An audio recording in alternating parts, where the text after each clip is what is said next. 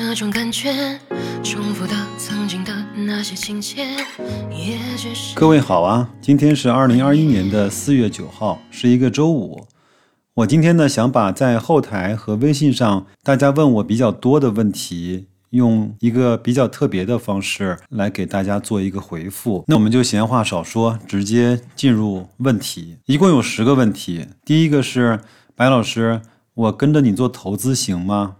可以呀，我没问题，亏了算你的，赚了咱俩分，行不行？白老师，现在买格力贵吗？你说是六十五块钱贵，还是五十五块钱便宜呢？大部分人只看价格，少部分人看了估值，更少的一部分人看了基本面，极少的一部分人去关心了企业文化。道德经说：“天下皆知美之为美，斯恶也；皆知善之为善，斯不善也。”我也不知道什么意思。觉得挺酷的，拿来装个门面。白老师，我认为家电没有发展空间了，你认为呢？那你觉得银行还有发展空间吗？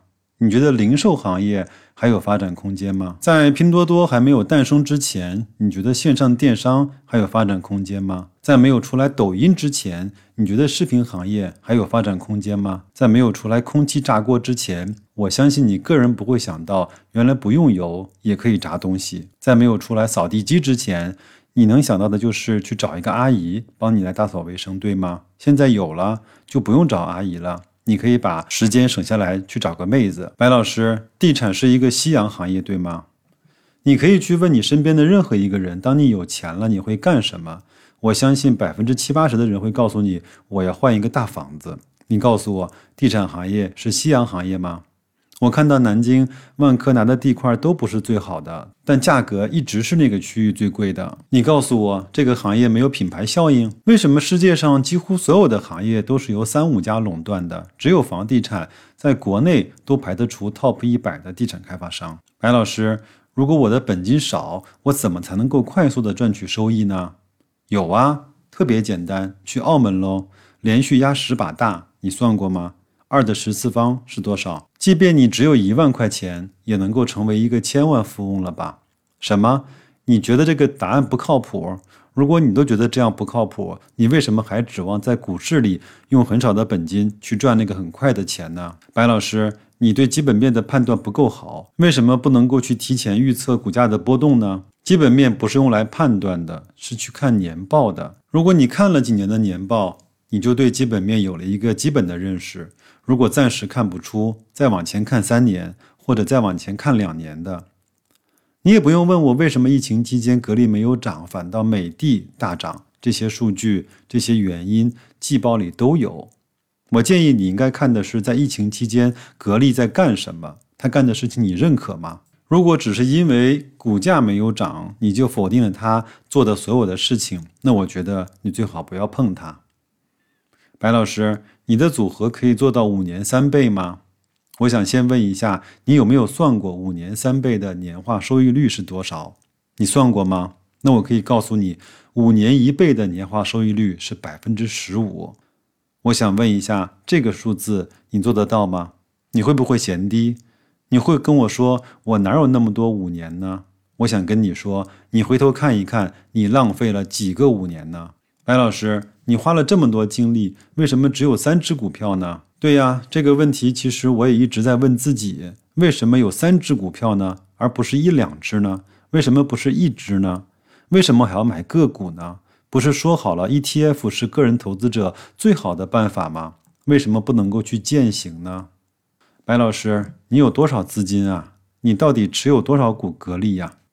我想问的是，我告诉你一个数字，你会相信吗？你可以先告诉我，我说的多一点还是少一点，你会更舒服一些呢？那我会尽可能的告诉你一个让你舒服的答案。以前呢，比较流行问工资多少，其实呢，这个问题的背后的心态我是知道的，我也跟朋友探讨过这个话题，得看你怎么想。如果对方赚的比你多，可能你会有如下的三种心态：第一，赚那么多钱，肯定有很多是不义之财。第二呢，他赚的比我多，肯定是走了狗屎运。第三，我该怎么做，怎么努力才能像他一样赚的更多一些呢？当然，第三个选项是我杜撰出来的，不会有人这么想的，只会有前两种。白老师，你怎么可以做波段呢？我怎么就不能做波段呢？我影响了你的投资吗？我影响了格力的股价吗？我影响了股市的公平吗？很多人都知道，我所谓的波段，就是在我认为合理的估值以内，当天格力大跌四个百分点，我就买上几百股、一千股，涨了三五个点，再把它卖掉。那如果卖不掉呢？那就拿着。如果买完还跌呢？那我就再买呗。那白老师，你有多少资金呢？我说你怎么不长记性呢？上一个问题不是刚刚回答过吗？最后一个问题，白老师，你怎么会用融资呢？用融资的人都是投机分子，你在这又宣称做价值投资，那我想问的是，你怎么可以用贷款买房呢？那这不是价值投资啊，这是投机啊！你说什么？贷款买房不会爆仓啊？那为什么融资做股票就一定会爆仓呢？如果某一个村里的房子现在卖十五万一平方，你会贷款买吗？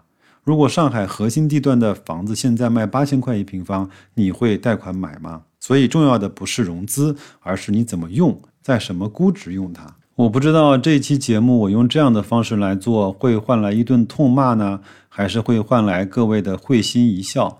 我不知道会有很多的人会给我点赞呢，还是有很多人会拉黑我，永远不再听我的节目。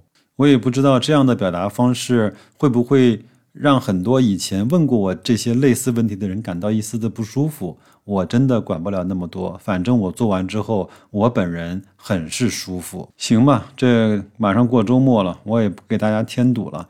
以上那些问题都是我自己编出来的，跟大家一点关系也没有。我只是想让大家知道，在投资的过程中，有很多类似于这样的问题，在各个的地方会被问出来。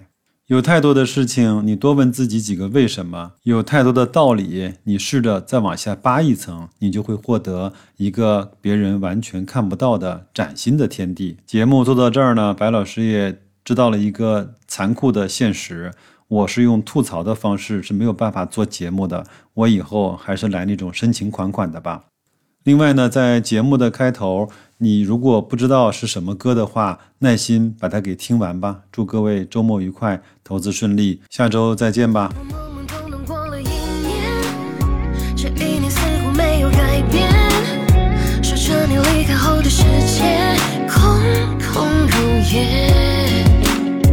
白天和晚上都是冬夜，